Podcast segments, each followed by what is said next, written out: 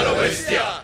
Con base en una lista de reproducción bestialmente curada por nuestro equipo y disponible para ser devorada al final de cada episodio, debatimos con limitado conocimiento de causa, así, a lo bestia. Lo nuevo, lo viejo, gustos y disgustos, lo que está pasando, lo que ya pasó o aquello que ya no debe pasar. Prácticamente nuestro pensamiento respecto al rock y metal.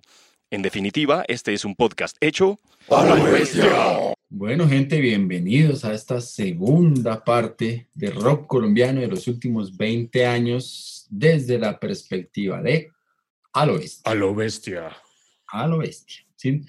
Entonces, como lo dije en la primera parte, esto eh, no es un ejercicio historiográfico, de nuevo estamos en un ejercicio de, de mostrar lo que nos gusta, lo que nos llama la atención, con alguna razón, alguna experiencia en particular que nos trae esta agrupación y, o estas agrupaciones y que en realidad vale la pena compartirla con nuestros oyentes, pues con la gente que está siempre interesada en ese ejercicio de conocer música, ¿cierto? De acercarse, de enriquecer su espectro musical.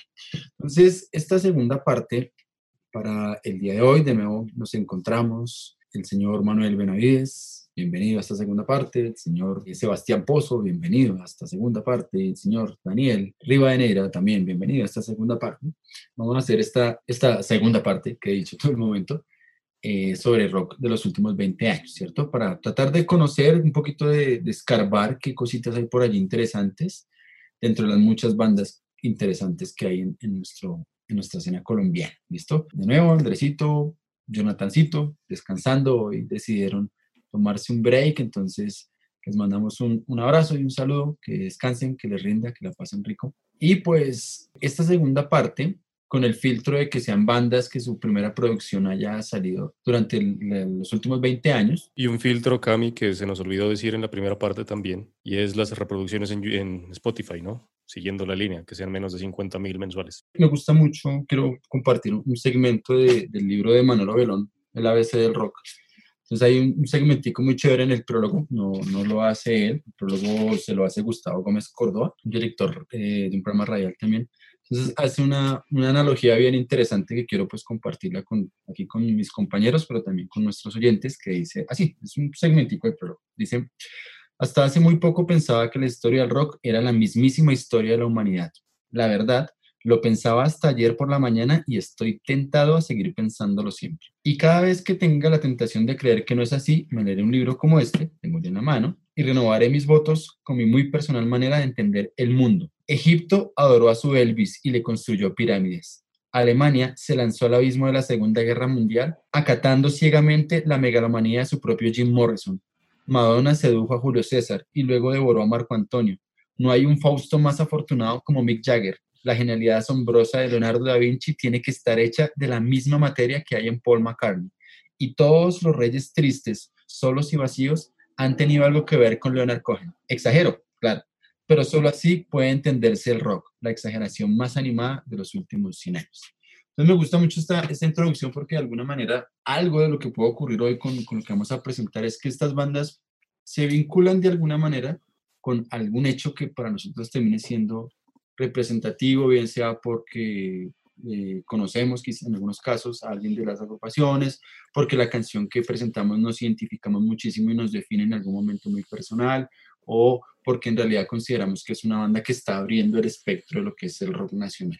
Entonces, por eso quería traer a colación, como que de alguna manera a veces cuando uno trata de limitar el rock, siempre se encuentra con la pregunta, bueno, ¿qué es y qué no es? ¿no? Aquí lo tuvimos en, en, algún momento. Jonathan y Andrés, que de paso pues no nos acompañan hoy, pero les mandamos también un saludo. Eh, Jonathan me hace esa pregunta con un artista y bueno, es que, y una propuesta que hizo Sebas, bueno, es que esto es rock, pero, pero no, pero porque tenga estos elementos, ¿no? Entonces, de alguna manera el rock, yo lo digo en este momento, es como una experiencia, por eso me gustan esas citas porque de alguna manera es una experiencia, ¿no? Cada quien que habla de rock habla desde esa experiencia que tiene con, con la música y cómo la concibe. Entonces, en esa, en esa dirección, pues vamos a hablar las experiencias que tenemos con el rock y lo que traemos el día de hoy en nuestra mochila. Daniel, ¿qué va a decir? Que esa discusión de qué será rock y qué no también la tuvimos en un episodio cuando hablamos sobre estados alterados, fue, ¿no? que dijimos, pero eso, eso no es rock, no tiene ni guitarras, hijo de puta. Y mire que estos días estuve escuchando Emerson, Lake and Palmer y yo dije, pero tan huevón, si estos tampoco tienen guitarra y son un icono del rock. de, esa, de, esas bandas que quedan por allá en el limbo, no en el limbo, sino en la época en que en realidad las, las etiquetas eran mucho más fáciles de establecer frente a las bandas. Hoy día muy complicado. Sí, no, hoy, hoy en medio de tanta fusión uno ya no sabe cuál es quién, como con los géneros. Sí. ¿Ustedes consideran que si una banda, pues una, un sonido no tiene guitarra eléctrica, guitarra en general, bueno, puede ser acústica también, no es rock? ¿O lo puede ser? No, no, no. Sí puede ser rock si solo tiene teclados, batería. O sea, puede ser rock sin guitarra, mejor dicho. Sí, es que yo creo que el, el, el choque es, si uno se remite al, al, concepto clásico, definitivamente es la guitarra eléctrica la que define el, el rock and roll, ¿cierto? Desde el 53 ha sido la, la característica del rock and roll. Pero si uno si uno únicamente se reduce a esa característica, estarías conociendo que finalmente el rock o el rock and roll y lo que ha surgido en adelante ha sido una música completamente en un estado de evolución permanente y que ha, ha ido a muchos lugares en términos musicales y ha experimentado con un montón de cosas y por eso, por ejemplo, Emerson Lake y Palmer son una banda de rock, pero lo que acaba de decir Daniel, o sea, están con teclados o, o bandas que, por ejemplo, de, de principios del 2000, por ejemplo, King, que son una banda de rock, pero no tienen guitarra, son piano, piano, batería y voz, y no tienen nada más. Y así muchas otras cosas, incluso en el mismo metal, hoy día también nos, nos enfrentamos a esa situación. Entonces yo creo que depende de lo que uno quiera ver frente a ese asunto. Yo digo que sí puede haber un rock sin guitarra, pero no nos dejemos de cosas. Uno necesita un buen tiempo de escuchar mucho rock para entender ese concepto. Yo por lo menos a mis 16, 18 años, casi 20, me costaba mucho rock que no tuviera distorsión, por ejemplo. O sea, un rock sin distorsión para mí eso no era rock. ¿Pero hace tanto tiempo ya había distorsión? La distorsión comenzó como saturación del, del, mismo amplificador en limpio, ¿no? Y después de que le, que le cortaban con cuchilla las bocinas a los a las cabinas de los amplificadores. Ah, sí, así, bien, bien, a lo, bien a lo punk. Sí, entonces, a, a, mí me costó ese, ese concepto, pero luego, entre más uno va escuchando, por ejemplo, Apocalíptica fue una vaina que a mí me rompió el coco cuando la conocí. Ah, por ejemplo. Por ejemplo, o sea, tocando metálica y uno dice, o sea, o sea, esto no suena metálica, pero suena genial. O sea, suena bacanísimo. Y, y ahí cuando uno empieza a enfrentarse como... Esta claro que ellos eventualmente tuvieron que meterle también batería para poder meterle más sabor, ¿no?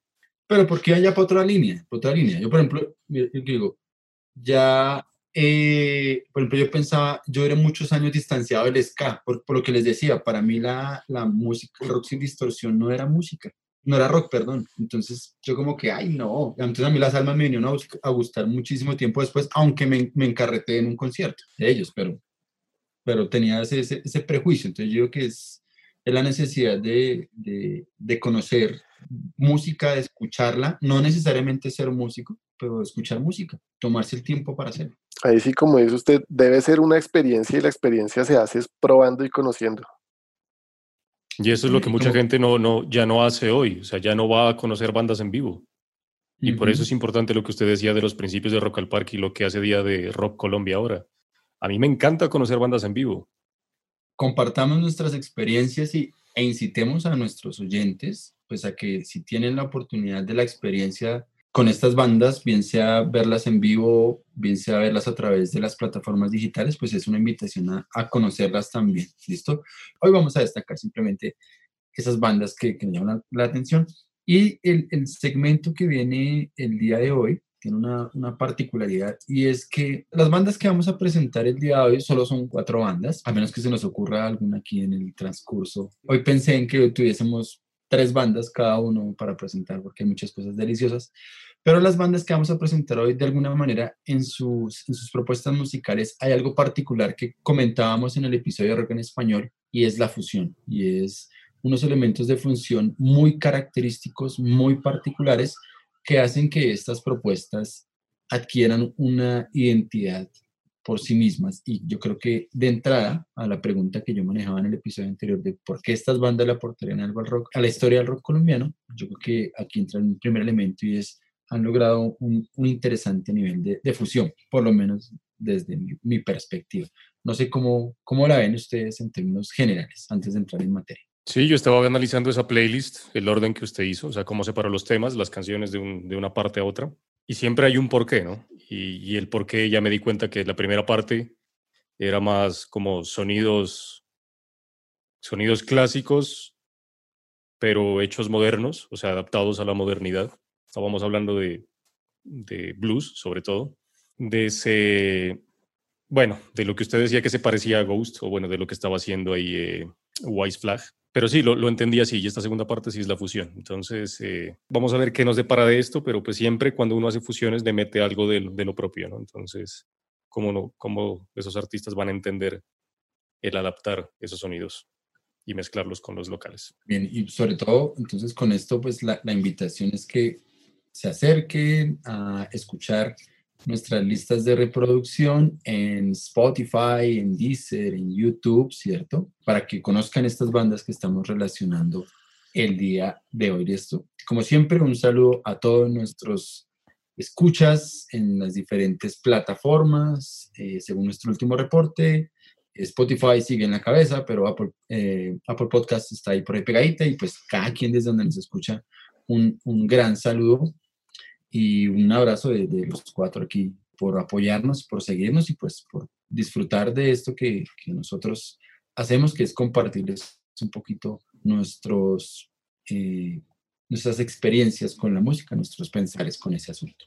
Sí, un Entonces, saludo a la banda Ablaze My Sorrow, que nos dejó por ahí un, un like y un repost de, de, esa banda que presentamos allá en el episodio de Death Metal Melódico. Y, y a los de siempre, ¿no? Oscar Quinche, eh, Andy Torres, Loren. Loren Posada. Ya no sabemos hasta los apellidos, ¿se han dado cuenta? Sí, Sí, sí. Ru. Dani Ruz y eh, Alex Vaca. Miguel Gómez. Andy Torres. Y pues bueno, a todos por ahí. A todos los que nos escuchan en diferentes redes, es un, un, gran saludo para, para ellos. Por eso, como el rock son historias, son experiencias, pues hoy vamos a continuar con esta, esta línea de, del rock colombiano, eh, desde donde lo, lo, sentimos. Bandas en realidad que le han dejado un aporte a el rock colombiano en los últimos 20 años, ¿cierto? Creo que en varios episodios hemos mencionado cómo en los 90 se gesta eh, el rock colombiano, como incluso en los 80s, en los 70s e incluso en los 60s ya había bandas colombianas trabajando en ese, en ese germen que sería el rock en, en nuestro país. Eh, pero pues queremos darle una, como una, una, mirada fresca hoy, repito, no desde una perspectiva historiográfica ni con hitos muy marcados, sino simplemente hablar un poquito de, de música que vale la pena que, que todos se acerquen a ella. Entonces, sin más preámbulo, pues arranquemos con, con esta segunda parte. Vamos a empezar quizás de, de, este segmento, diría yo, en términos sonoros, sonoros, con la propuesta más fresca, pero pues que tiene allí algo de, de, por lo menos yo le percibí algo de fusión. Yo no sé ya si Manuel me, me apoya o... O lo apedreo.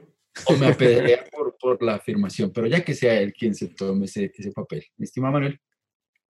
Sí, si bien, bueno, en la primera parte de estos episodios de rock colombiano recomendé una banda de mi tierra, Paisanos Míos.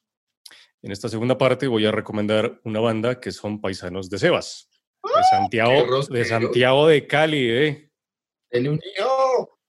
Y es una banda que, como lo dije, remítanse a la primera parte. Esta banda la conocí en vivo y la conocí en el concierto de Ghost en Bogotá en 2014, si no estoy mal, 2015, bueno, no recuerdo. Cuando tocó Ghost en Bogotá, la banda de la que les estoy hablando se llama Electric Sasquatch y yo no tenía ni idea quiénes eran, obviamente sabía que ellos iban a telonear a Ghost y cuando los vi en vivo, pues fue un, una grata sorpresa en realidad. Como he mencionado varias veces, a mí sí me gusta conocer bandas en vivo y si bien no fui a conocer esta banda en vivo, es una más de otros ejemplos que tengo, que simplemente se aparecieron así como fueron teloneros de alguien, le estuvieron abriendo a alguien o se aparecieron por ahí en un festival, uno sin querer verla, la vio y le gustó. Bueno, como decía Cami, tiene un sonido fusión y sí porque es un rock psicodélico, le llaman un rock psicodélico experimental alternativo, Incluso hay unos que dicen que esto es como una definición para tratar de definir algo que todavía no se puede definir, porque pues es bastante raro en realidad.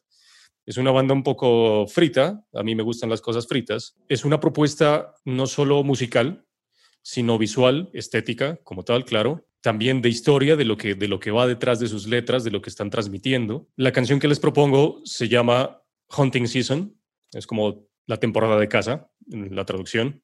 Es una banda que, que canta en inglés, aunque tiene unos temas en español.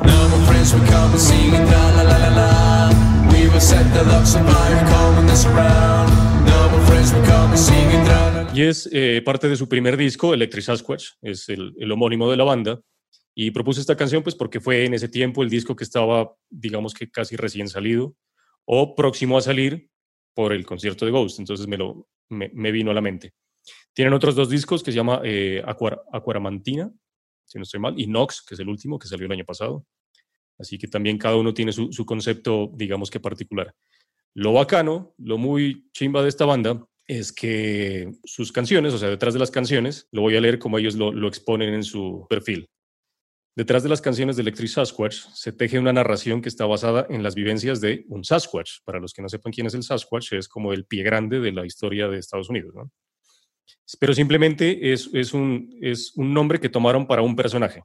¿okay? Entonces tomaron el Sasquatch, pero no hablan de la historia de, de pie grande allá. En diferentes universos paralelos, o sea, ya empieza a fritarse la letra y eso a mí me gusta. Ustedes saben que a mí me enfoco mucho en la voz y en las letras de las canciones, en las historias, y esto pues va bien. Que más que el ser mítico de pie grande, representa un arquetipo, una postura, una condición y una visión frente al mundo. Se cuenta la historia de un ser, aislado por su medio, ¿no?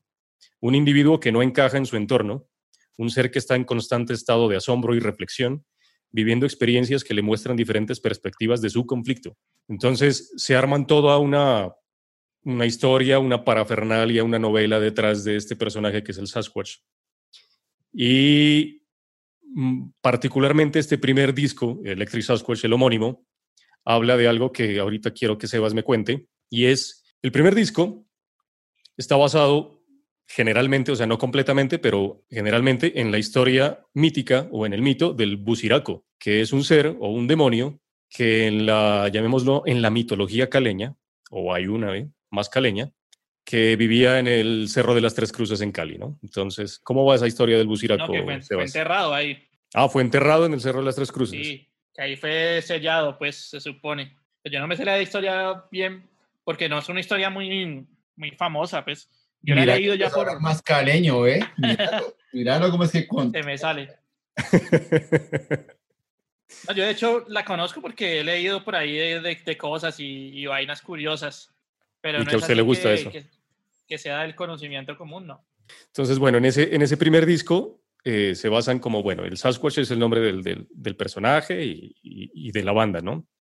Pero ese primer disco se basa más o menos así en la historia del Buciraco, pero también es como una historia de una, una criatura que es cazada por, lo, por los humanos, que es temida, pero también cazada por ellos. Y por eso la canción se llama Hunting Season, ¿no?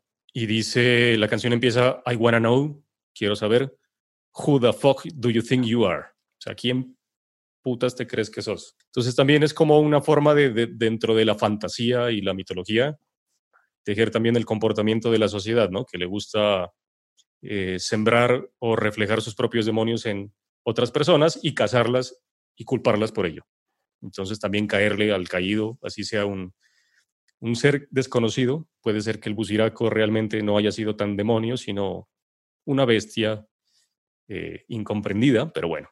Entonces todo ese, ese ambiente, toda esa historia que está detrás se refleja en la música, en ese rock psicodélico. Ellos salen a escena con, no tanto con máscaras, algunos salen con máscaras, pero salen como pintados, salen como con eh, imitaciones de, de, pieles. Es todo, toda una, una puesta en escena muy bacana que tienen, que eso pues en el concierto de Ghost obviamente me impactó. Y la música, como me decía o como me, me bautizó Jonathan, pues es muy electrolita, ¿no? Entonces va mucho con, con mi gusto también por eso. Tiene mucha... Tiene mucho de rock progresivo esa, esa banda. Sí. Tiene mucho progresivo Está también. la y verga. entonces, tiene, tiene, tiene influencias de, de, muchas cosas, o sea, tiene influencias de Pink Floyd, de, bueno, de Prog, y algo de, de Camel. Sí. Eso debe tener de todo lo, lo progresivo de rock. Y lo sé porque pues, les iba a comentar que el, uno de los integrantes de Electric Squash es el viejo Johnny. Él es un parcero mío, él se crió conmigo, pues crecimos juntos en, Johnny Layton. en el mismo conjunto. Johnny Layton, sí. Sí, con él crecimos y pues, yo desde chiquito era músico, él también. De hecho, él desde chiquito lo ponían, ya tocaba piano, pero piano de conservatorio. Yo me fui por la guitarra, pero digamos que nos encontrábamos porque pues, escuchábamos música, el rockcito de la época, ¿no? Escuchábamos, yo ya escuchaba Stratovarius, ya escuchaba heavy metal, y al hombre pues también le gustaba todo eso. Y después él se fue más por el progresivo y yo me fui más por el extremo. La época en la que no había sexo, ¿no? Según hemos dicho nosotros en. Sí, no, en, en, esa época sí, tal cual. Según, según, según palabras del mismo Sebas, diga. Mm. Eh, sí, entonces, eh, bueno, hablando, sí, eh, Johnny, que es el, incluso el productor y el, y el manager de la banda. Pues los otros integrantes son Jonathan Betancourt, David Millán, Alejandro Orejuela, Lucas Orejuela, Felipe González. Son los, los actuales integrantes. Después, obviamente, con este primer disco, la banda le abrió Ghost, se fue a hacer una gira en México, se fueron conocidos. En ese primer álbum hay algo que quisiera ver, no, no, no tenía conocimiento de eso, pero el, el, álbum debut incluye un falso documental llamado Facing de Busiraco. Entonces me imagino que cuenta la historia, así una, una, narración así como yendo a cazar al Busiraco en Cali o cosas por el estilo. Entonces así tipo falso documental, así como, o como un proyecto de la bruja de Blair, algo así.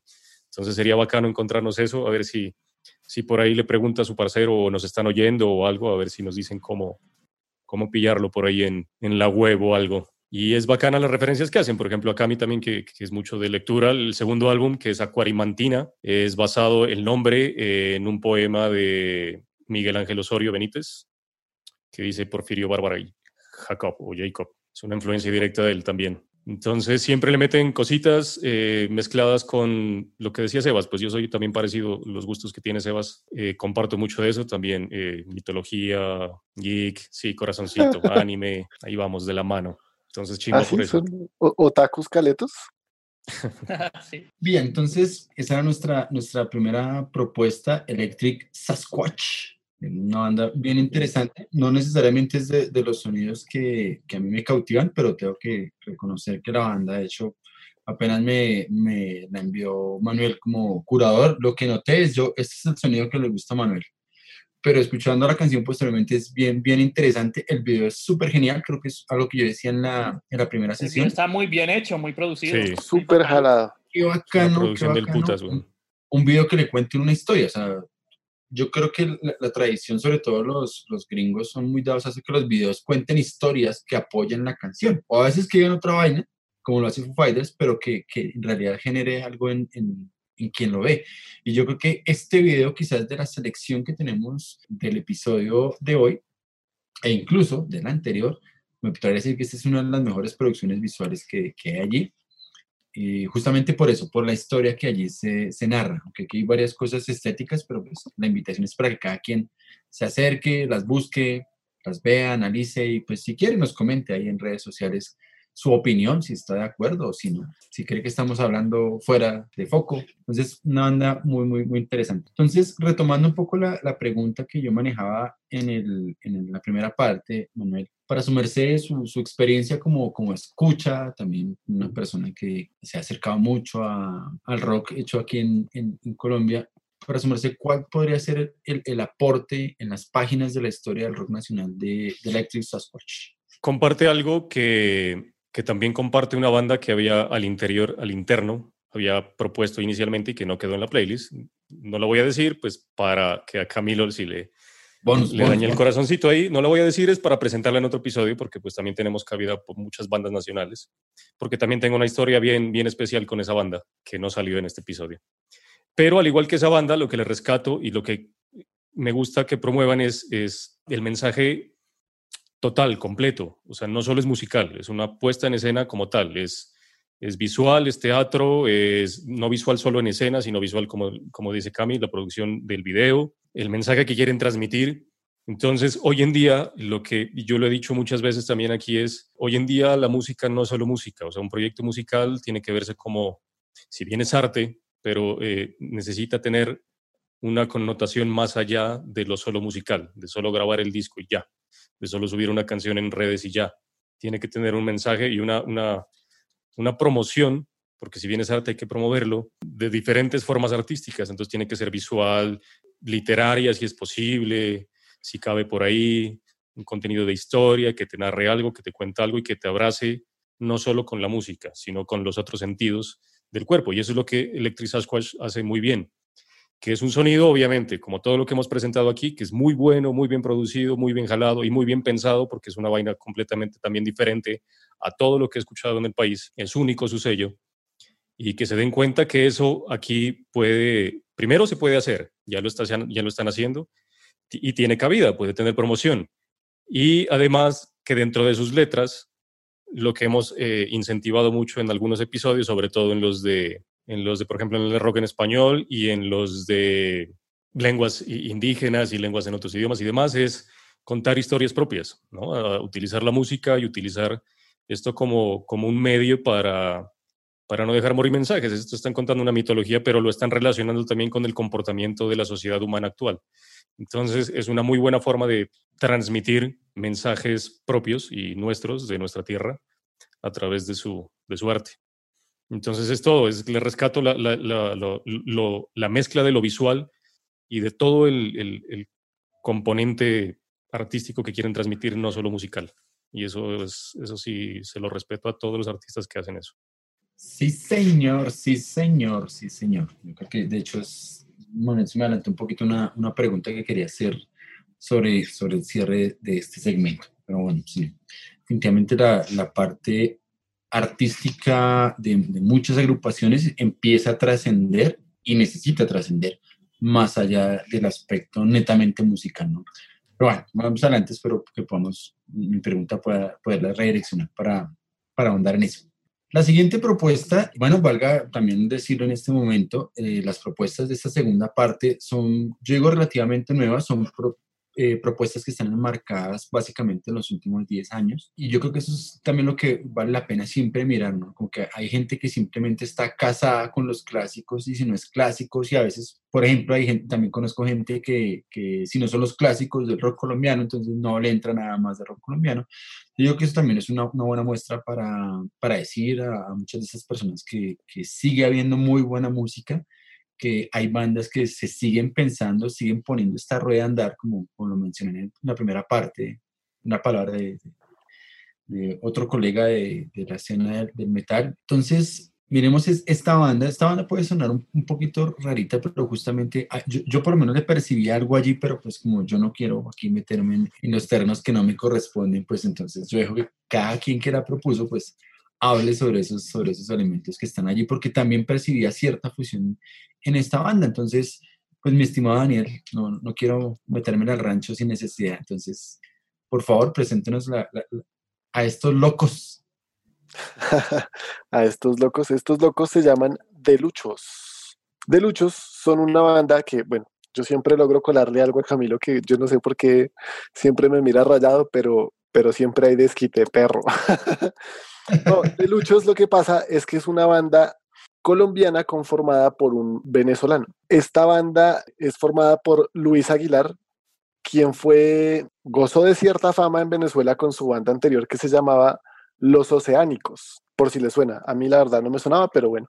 Los Oceánicos fue famosa entre el 2000 y el 2005 en Venezuela. Lucho se trasladó a Bogotá y pues le tocó más bien cambiar de razón social y empezó a llamar a su banda de Luchos. Contactó con algunos músicos eh, bogotanos que fueron Daniel Buitrago y Juan Carlos Casas. Daniel Buitrago en el bajo y Juan Carlos Casas en la batería. Lucho tocaba la guitarra y, y es quien canta. A través de Daniel Buitrago ingresó a la banda Pablo Guerrero y por el mismo Lucho entró a la banda también Carlos Aray, que es otro personaje con, que goza de cierta fama en Venezuela por su banda Los Mentas si le suena, pero a mí tampoco me suena. pero esta gente es veterana, ¿no? O sea, en el video se ven, o sea, es una banda nueva, Lucho, pero conformada por... Se, se ven cascados. Lucho, sí. pero, pero solo Lucho. Los demás son relativamente jóvenes o, o, más o menos de nuestra edad. Me sentí yo quinceañero. Yo conocí a esta banda porque Daniel Buitrago y Pablo Guerrero son muy amigos míos también. Entonces ellos fueron los que me dijeron, parce, nos metimos a una banda que se llama De Luchos vamos a tocar en este bar, vamos. Entonces yo fui a muchos bares con ellos, fui pseudo, pseudo groupie de, de Luchos. Con esta alineación que ya describí, grabaron su primer disco en 2012 que se llama Los Sobrevivientes, igual que la canción que vamos a proponer para hoy en esta playlist.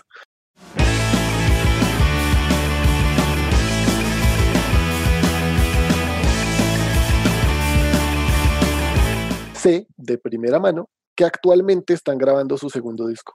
Entonces, ahí les dejo de Luchos. De Luchos, pues son más surf rock y tienen... ¿Cómo se llama la canción? Los sobrevivientes. Igual que el disco. Ah, bueno, datos técnicos del disco lo grabaron aquí en Colombia, en Bogotá, en un estudio que se llama El Aguacate o Aguacate Records, creo que es. Y lo masterizaron en Estados Unidos. Las baterías, como, como Juan Carlos Casas, pues no es el batero regular de la banda. Mejor dicho, es el batero que siempre les toca, pero no es el de la banda. Se las grabó un amigo venezolano en Londres para el disco. Chévere, bacano eso. Mm, Yo dije que ahorita la banda es solamente tres miembros porque Carlos Ar- Aray salió hace unos meses de la banda. Parece que está mucho más dedicado a los mentas. venezolano pues ha migrado a Colombia y ha continuado sus proyectos. Yo he hecho pues personalmente también alterno mis labores como guitarrista de ignición en una banda también que lidera pues un, migrante venezolano, pero bajo la misma línea de la, de la pregunta, Daniel, la música es una vaina que yo a veces considero que no, a diferencia de las concepciones políticas, no debe tener fronteras, por eso yo no le vería problema en hacer la pregunta de, de cómo está esta banda de luchos le aporta algo al, al rock colombiano. Aunque esta de los sobrevivientes parece con un tema un poco más político o social, en general la propuesta de ellos es ser un poco más frescos.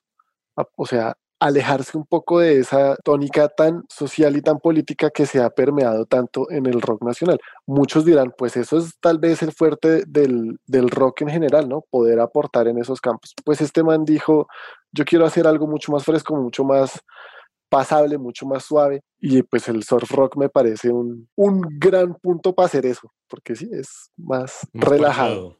parchado, más sí, más sí. parchadito. Sí, de hecho, sobre todo aquí ese surf rock no es necesariamente un ámbito de exploración fuerte de las bandas. Sí hay bandas que lo hacen desde luego, pero no es necesariamente el, el más fuerte, en, por lo menos en, en las, en, lo que se hace música aquí en Colombia, ¿cierto? En esta sección de hallar ciertas cosas de, de fusión y cositas varias que aparecen en, estas propuestas, pues viene nuestra, nuestra tercera propuesta de este escenario, perdón la redundancia, que es una banda que a mí tam- tampoco la conocía, o sea, yo creo que una, una de, las, de las conclusiones que yo saco preliminares es, con todo lo que me gusta el rock y el, metal colombiano, lo rico de este episodio, para mí personalmente, termina siendo en seguir conociendo un montón de vainas que están por allá en la, periferia de lo que uno conoce y que son unas cosas realmente geniales. Me atrevería a asegurar que esta es una también de esas muy, muy buenas propuestas que están hoy presentes en nuestro episodio. Pues, mi estimado Sebastián, que, que nos, nos presente qué es, qué es este asunto de, de la mala sangre, de esta vaina, mano. Pues La Mala Sangre, una banda que es, fusión, ¿no? Pero en su, en su core, en su centro más profundo, es rock y rock bien oscuro. La Mala Sangre es concebida en el año 2011, 2012, por el señor Fernando Bautista. Bautista. Él pues quiere hacer una banda, él viene de un background metalero, pues que ya les contaré que la banda también hace, pues tiene integrantes muy metaleros. Entonces él viene de un background muy metalero, pero quiere hacer una banda más, más rock, un poquito no comercial, sino más maleable y que le pueda integrar muchas más cosas para lo que él le quería, para la visión que él tenía. Y él comienza esta banda en Chile, no acá en Colombia. Fercho es, es colombiano y la banda pues se ha desarrollado mucho acá en Colombia, pero la comenzó en, en, en Chile y allá fue que grabó el primer disco. Después la banda ya se traslada para acá, para Colombia, y es una banda que tiene muchas, muchas, muchas influencias. Cuando la escuchen se van a dar cuenta. Tiene mucha vaina colombiana, unos ritmos más que todo en percusión y en, y en guitarritas bien bambuqueadas, podríamos decirle así. Y cuenta, digamos, en, el, en la canción que, que vamos a presentar, que es La cárcel del ayer, que esta es la versión de su segundo disco. Gente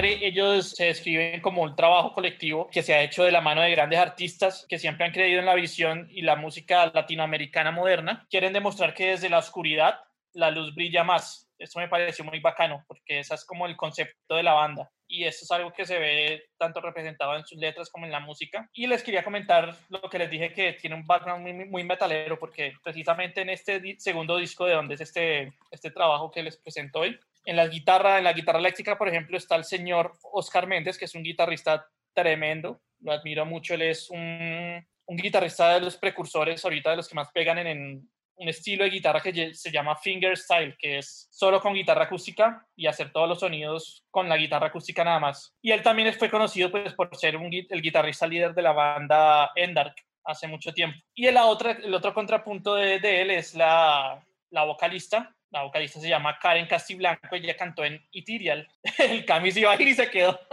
Ok, con ese dato me dejó ahí quieto. ¿Qué?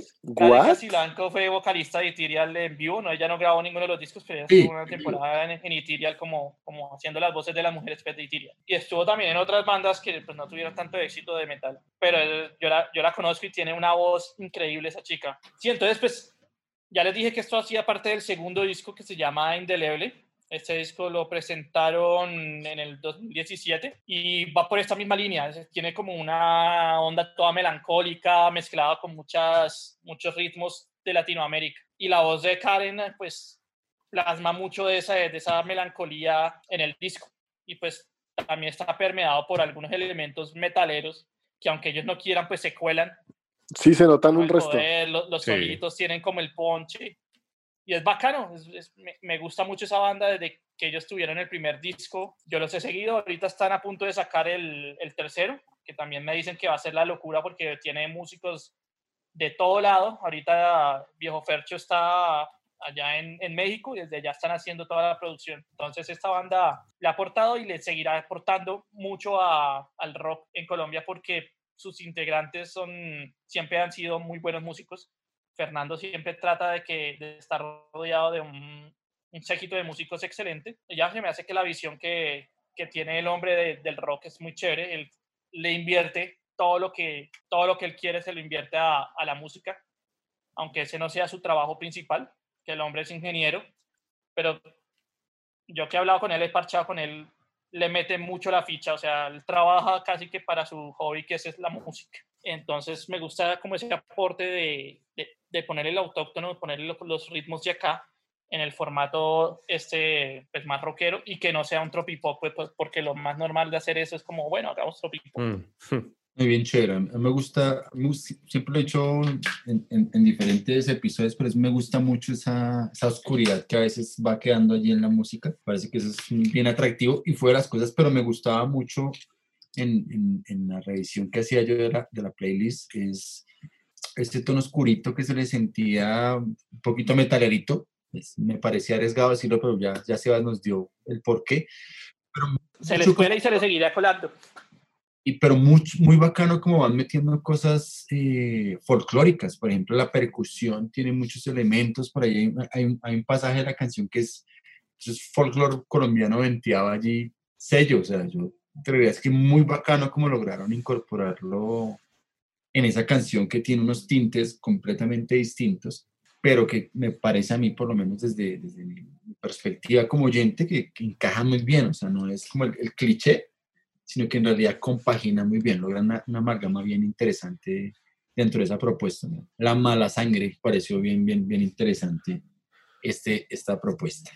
Para cerrar esta, este episodio, han sido dos episodios relativamente cortos, a lo que normalmente hacemos, no por pereza ni flojera, sino simplemente hay, hay que variar, creo que este, este episodio se trata de, variar un poquito. Eh, también queremos que ustedes de vez en cuando tengan una entrega eh, moderada. La última propuesta de este episodio, entonces recae eh, de nuevo en mis manos, es una, una de las bandas que en realidad para mí es una de las bandas revelación de los, de los, de los últimos 20 años en términos del, del rock colombiano. Eh, la banda se llama NPI, así tal cual suena, ¿sí? Eh, la justificación del nombre, eh, según dice uno de sus fundadores, el señor Alejo- Alejandro Monroy, es que ellos son malos para colocarle nombres a las bandas y ese es el nombre más sencillo para colocar una banda. Y la canción que les propongo para nuestra lista de, reproducción es el último, pues fue un sencillo, lo que se supondría que sería su, su siguiente trabajo, que no, no, no alcanzó a ver la luz. La banda está ahí en, en un hiato ahí un poquito extraño. La canción se llama El Blues Cumbiero.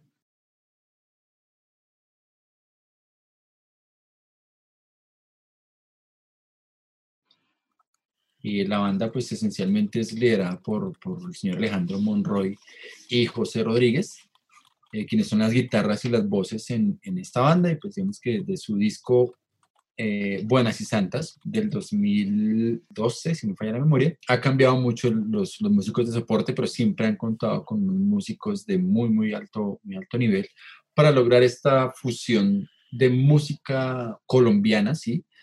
Y rock la parte fuerte de este grupo pues tiene que ver con, con toda la, la, vena musical en, en, en, ritmos colombianos que tiene el señor Alejandro Monroy.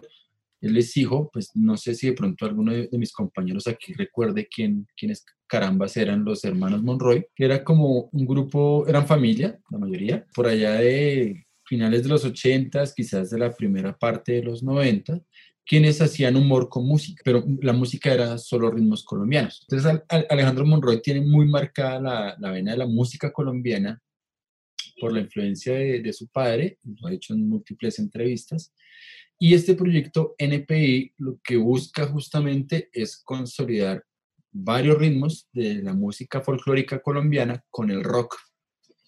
Eh, esta banda, por ejemplo, es podría decirse uno que es vieja porque ellos empiezan también para los noventas, es una de esas, de esas bandas que empiezan con el parche del colegio y trabajaron un tiempo, ganaron un festival de bandas, sin embargo, en la década de los 90, o sea, la banda más o menos se, se ubica en el 94, 95, pero pues en esa época no, no grabaron nada, sí participaron en de esos primeros Rock al Parques, porque pues, ese, ese concurso les dio para participar como una banda juvenil, eran en realidad pelados como de como de 15, 16 años. Pero en realidad es después del, del 2000 que empiezan, como en el 2004, 2005 empiezan eh, a retomar el proyecto y a, a, a, darle este, este molde que sale en, en, su trabajo Buenas y Santas y en este, en ese sencillo que es el, el blues cumbiero, que ya de por sí eh, el nombre es lo suficientemente ecléctico. Hablar de un blues cumbiero ya se entiende claramente cuál es la, la propuesta a la cual está apuntando esta, esta agrupación. Eh, para este blues cumbiero cuentan también con, yo digo que una alineación de lujo por, por los músicos con, con, los que trabajan. En la batería está eh, Andrés Garzón, que trabajó con The Black At Bone, como lo dijo Daniel en el episodio anterior. Un montón de gente, que, de bateristas particularmente, que pasó por Black At Bone. Digamos, tantos músicos en otros roles, sino bateristas. Eh, también tocó en, en, Rey Mostaza, que es una, una, banda que de finales de los 90, principios del 2000, de la cual en realidad hace mucho tiempo no, no tengo información. Shane Dejes, que es el, el, el, bajista, quien trabajó también por variar con The Black Bone, Kraken y una banda que se llamó Broken Sea. Esta canción, yo, me gusta muchísimo el, el, equilibrio entre el ambiente denso, el ambiente oscuro del blues, pero cómo le meten el, el sabor de, de, la cumbia colombiana, valga la aclaración, porque sé que a nivel Latinoamérica, si bien la cumbia es, es de origen colombiano, hay una perspectiva frente a la cumbia argentina, la cumbia mexicana. Entonces, frente a la, la cumbia colombiana, ¿cómo se, se logra ese, esa sinergia de, de, ritmos, de intenciones y la letra también me parece que es bien, bien particular, incluso para al final meten, no importa si es hardcoreero, rapero, metalero, o sea, todos llevamos el, el, el, swing del blues y de la cumbia por ser parte de esta tierra, está allí presente en, en todos nosotros. Entonces es una, una, canción muy, muy bacana, muy bacana por, por esos eh, elementos que expongo.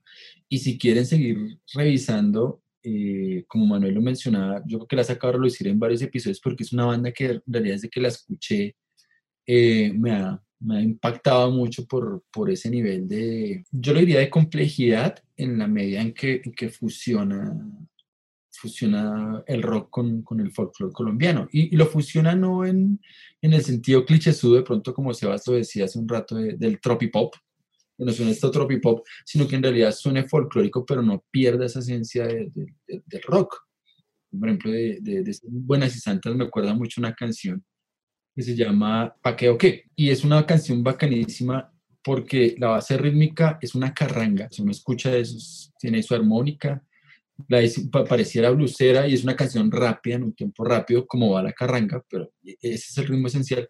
Pero hay un punto en, que se vuelven súper progresivos y, y, hecho pareciese que estuviesen emulando unas cosas así tipo y vuelve y arranca la carranga. O sea, es cosas muy, muy bacanas. O sea, es una banda que, que ha logrado, yo creo que un, un concepto de fusión muy interesante, muy bacano, eh, en términos de lo que es el folclore colombiano y el rock, sin necesidad de caer de pronto en, en lo que en algunos otros momentos hemos hablado en, en episodios de- del cliché, ¿cierto? El cliché, metámosle esta cosita acá para que suene folclórico, no, sino que en realidad que suene ese folclore hecho, hecho rock o que suene el rock también hecho en, en- en el folclore. Yo me atrevería a decir que su legado dentro de la historia del rock colombiano es justamente con ese solo disco Buenas y Santas y, y su par de sencillos que hicieron después.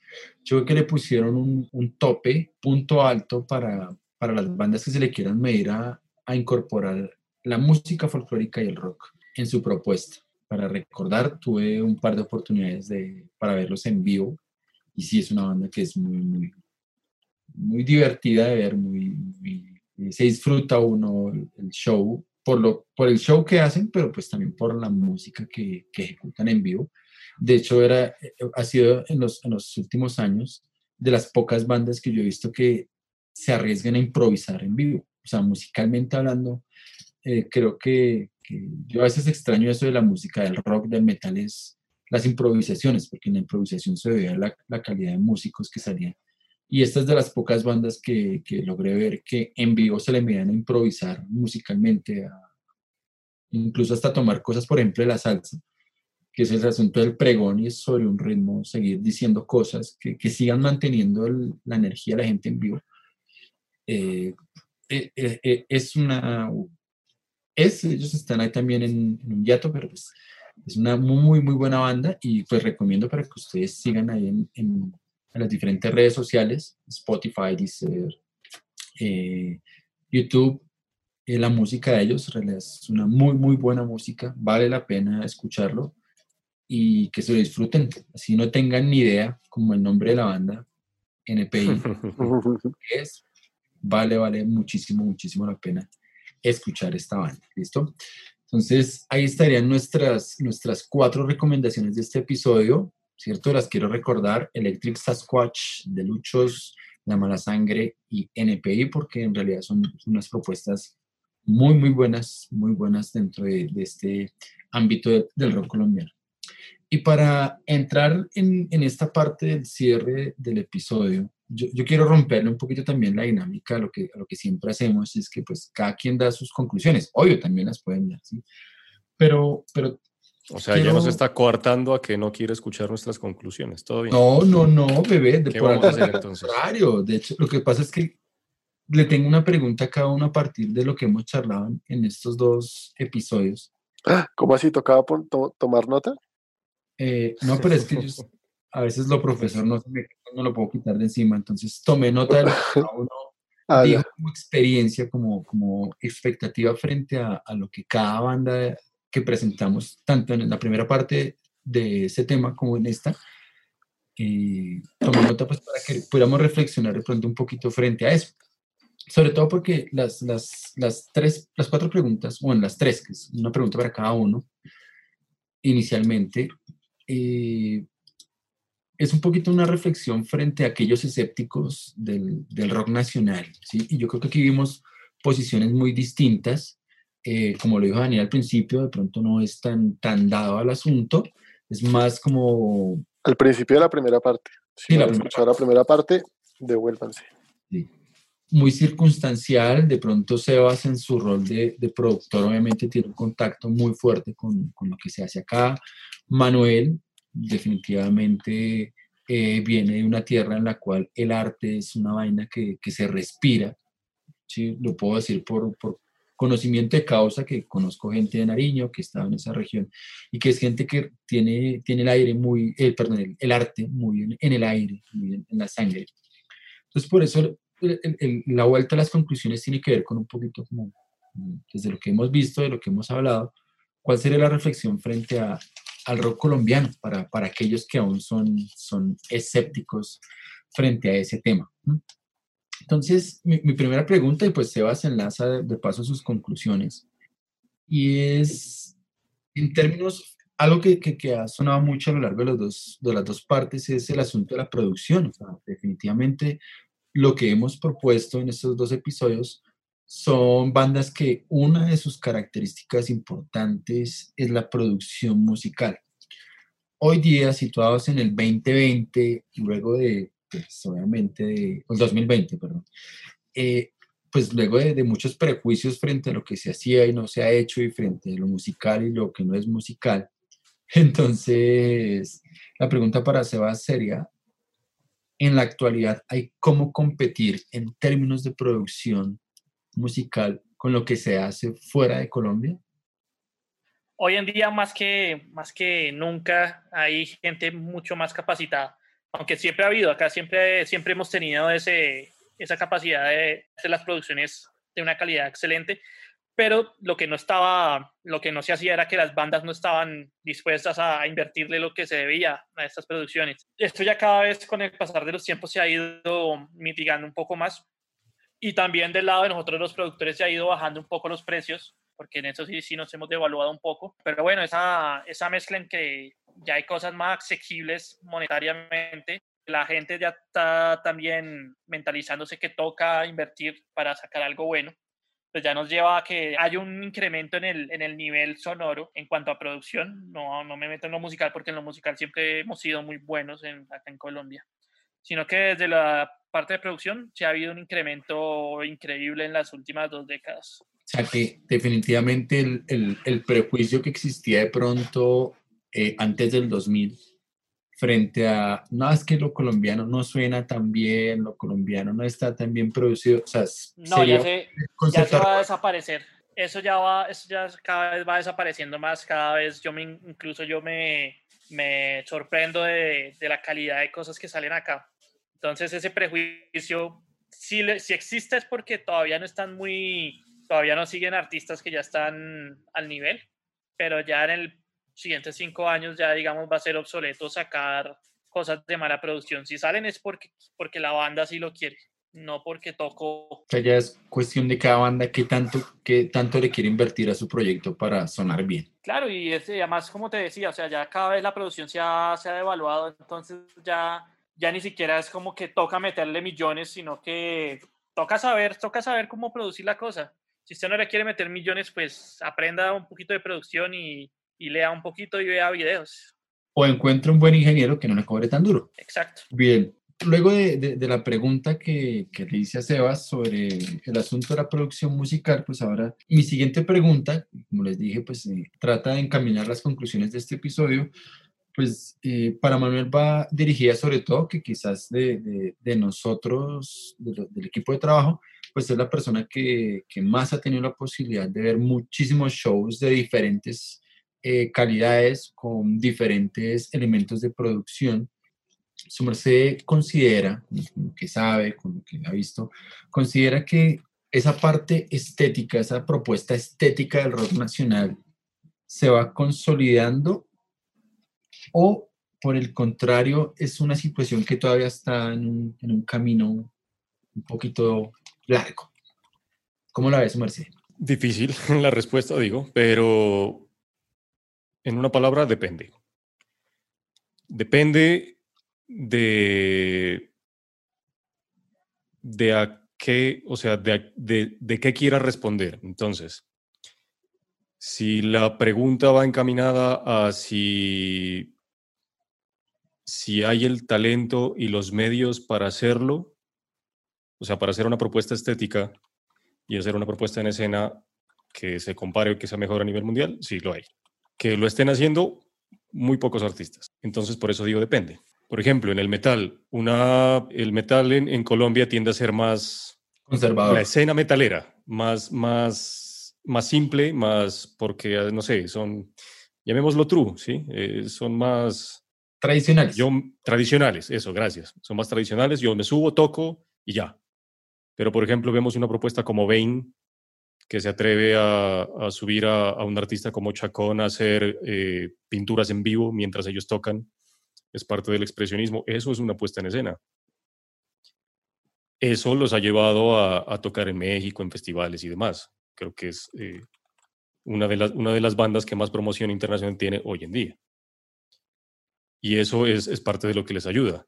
Y por otra parte, como, como vemos ahorita, todas estas bandas, de la, la mayoría de las bandas que hemos hablado, Electric Sasquatch, eh, eh, hay otra, por ejemplo, Acid Yesit, que es otra banda que es eh, metal campesino, hecho en pasto también.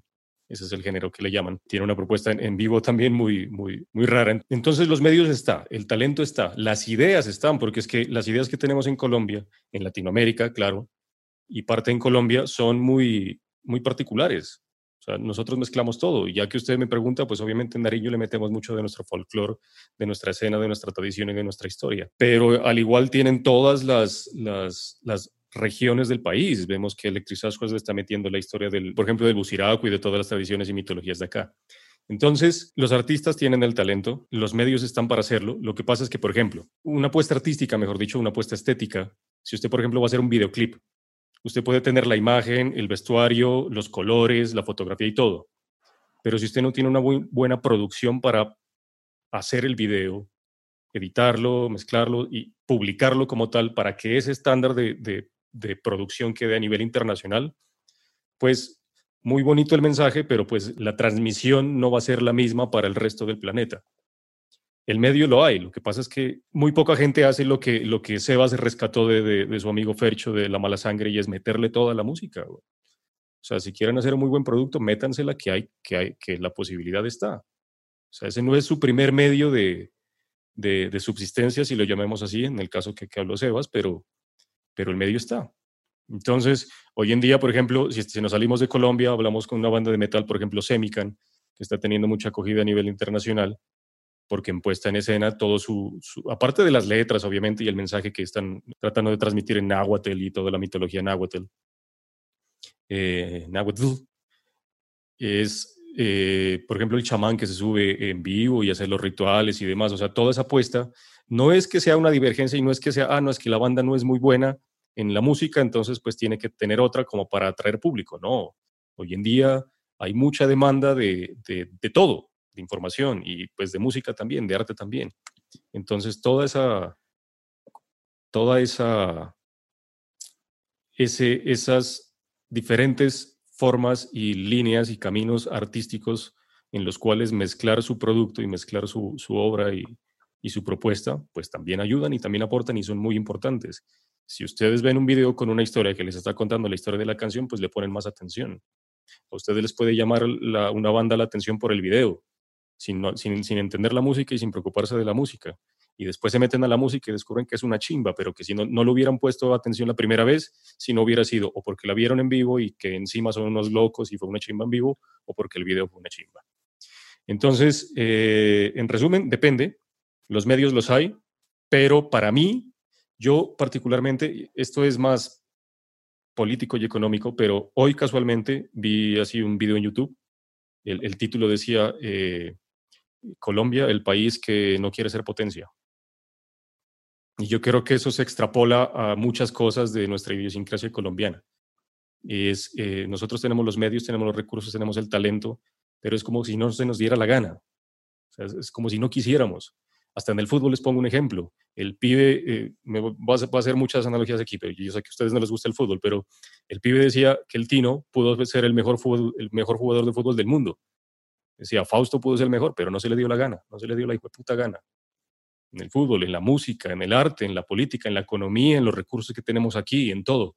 Es como si no quisiéramos ser protagonistas. Los porque no, no, sé, en los podcasts, porque nos da miedo ser, eh, no sé, el centro de atención, el foco, si tenemos todo el talento y tenemos todo lo que transmitir. Entonces, todo está, tanto los medios como el mensaje, como la propuesta y como la importancia de lo que queremos y necesitamos transmitir.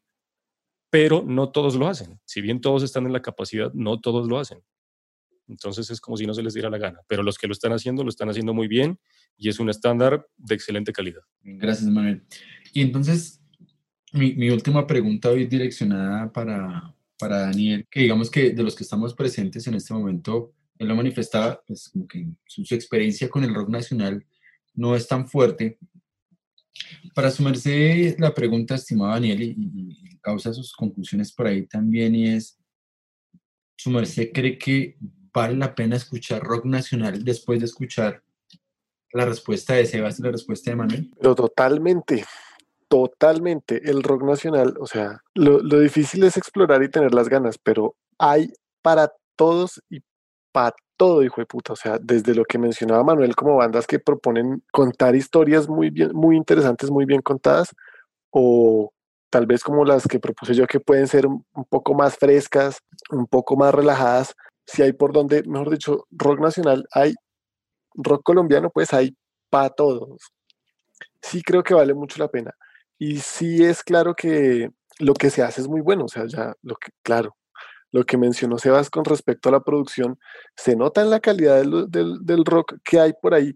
De pronto, no necesariamente en términos de musicales, como digamos, o sea, es que yo pienso en bandas como The Mills, que a mí no me gusta, pero la producción de ellos pues es una cosa volada, de, de un estándar de calidad muy alto. Entonces, sí, sí, sí se producen cosas muy buenas, toca es buscar. Mejor dicho, yo me precio a veces de saber preguntar correctamente cuando necesito buscar algo en internet, porque mucha gente me ha dicho, oiga, estuve buscando una cosa en internet, no aparece, pero sí le preguntó bien a Google, porque es que hay que saber preguntar. Entonces, saber buscar por dónde uno ir a meterse al, al tema del rock colombiano puede que no sea tan fácil, ese tal vez me pueda costar más trabajo a mí, pero pues teniendo un equipo como ustedes y un podcast como este, así como seguramente hay muchos más, pues hay de dónde encontrar. Yo también los amo.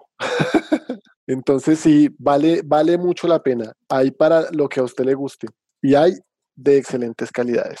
Bien, entonces yo quiero dejar una pregunta en el aire, no es una pregunta dirigida eh, a ninguno de, mis compañeros aquí de trabajo, es una pregunta dirigida, sí a ellos, desde luego, pero también para ustedes quienes nos escuchan allá del otro lado, y es eh, para quienes son colombianos, pues es una, una reflexión de rigor si le gusta el rock y el metal, por lo menos en, estas dos, en estos dos episodios el rock. Si usted no es colombiano, pues también piense, usted que conoce, que sabe el rock colombiano por allá, desde donde nos escucha. Y es, es una, una pregunta, la dejo de manera retórica, pero pues para que pensemos siempre cuando, cuando pensamos en, en la historia del rock y consideramos el rock británico, el rock americano, eh, los alemanes han pasado por allí, los suecos han tenido que ver por allí, los españoles tienen una historia importante, pues en esa dirección nosotros como, como Latinoamérica, como Colombia, dentro de ese escenario, más allá de, de nuestros artistas pop, que sí tenemos varios de renombre, pues en términos de, de rock colombiano, ¿qué somos, qué hemos hecho y cuál es nuestra, nuestra identidad? ¿Cuál podría ser nuestro sello? Dejo esta pregunta aquí abierta es para que, para que pues quienes quieran compartirnos esas reflexiones, pues a, mí por lo menos sí me interesa mucho eh, entender esa, esa reflexión desde, desde otros puntos, cómo nos conciben, cómo nos entienden, porque eh, coincido con, con, las respuestas aquí pues, de, mis compañeros. Eh, definitivamente musicalmente hay mucho, mucho de dónde agarrarse en, el rock colombiano y es una invitación a que de pronto se acerquen. Si usted, oyente, no conoce algo de Colombia, pues y si de pronto el metal no es necesariamente la vena de, sus pasiones, pues acérquese al rock que también hay cosas muy, muy interesantes. Y pues sin más palabras, ustedes ya saben que ya cuando llegamos a este punto es el momento de decir la frase célebre que simplemente convoca a que este es un podcast hecho a lo bestia. Escucha, lo estalqueó. Me, me, me di a la tarea ahí, entonces dice, ¡Wash! ¡Me encanta! Mis bandas favoritas. Así estoy leyendo el comentario, pues con la emoción que quiso transmitir Sebas, para que no diga después Camilo que yo no me emociono.